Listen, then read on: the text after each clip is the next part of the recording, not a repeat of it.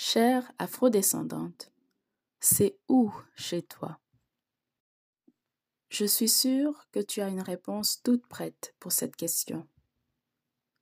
Ce n'est pas une question que les gens te posent directement. C'est plutôt un questionnement qui s'impose quand tu as une double culture, voire plusieurs influences culturelles. Chez toi, normalement, c'est soit le lieu dans lequel tu vis à l'instant T, ou le lieu où tu as grandi. Cependant, quand ton apparence physique, ton nom, ou peut-être même ton aptitude à connaître plusieurs langues ramène toujours à l'idée que tu as en toi de l'étranger, tu auras inévitablement droit au fameux retourne chez toi. Seulement quand tu as une double culture, tu ne sais pas toujours où te placer. Tu ne te sens jamais complètement d'un bord comme de l'autre. Comment se sentir chez soi, sur la terre de ses parents, grands-parents, la terre de ses origines? Ce n'est pas si simple. On en revient encore à la question de l'identité et de l'importance d'embrasser pleinement sa pluralité. Quand tu te rends dans ton pays d'origine, on te renvoie directement d'où tu viens.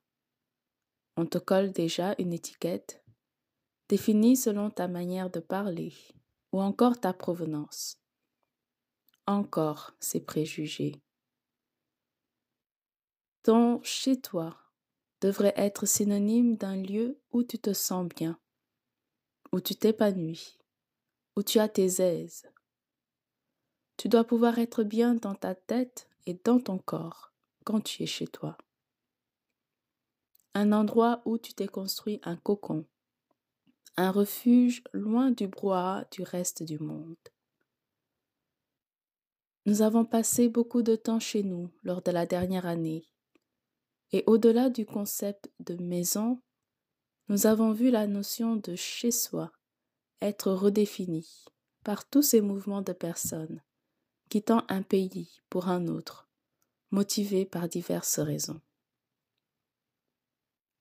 Avoir une double culture, c'est se sentir plus proche d'une culture que de l'autre.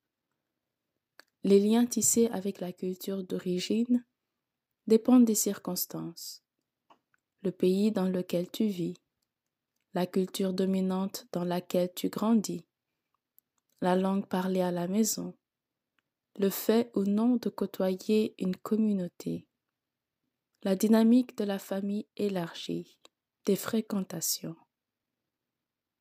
C'est avoir en soi deux pays, deux identités, être fier ou pas, se sentir légitime de revendiquer son appartenance ou pas.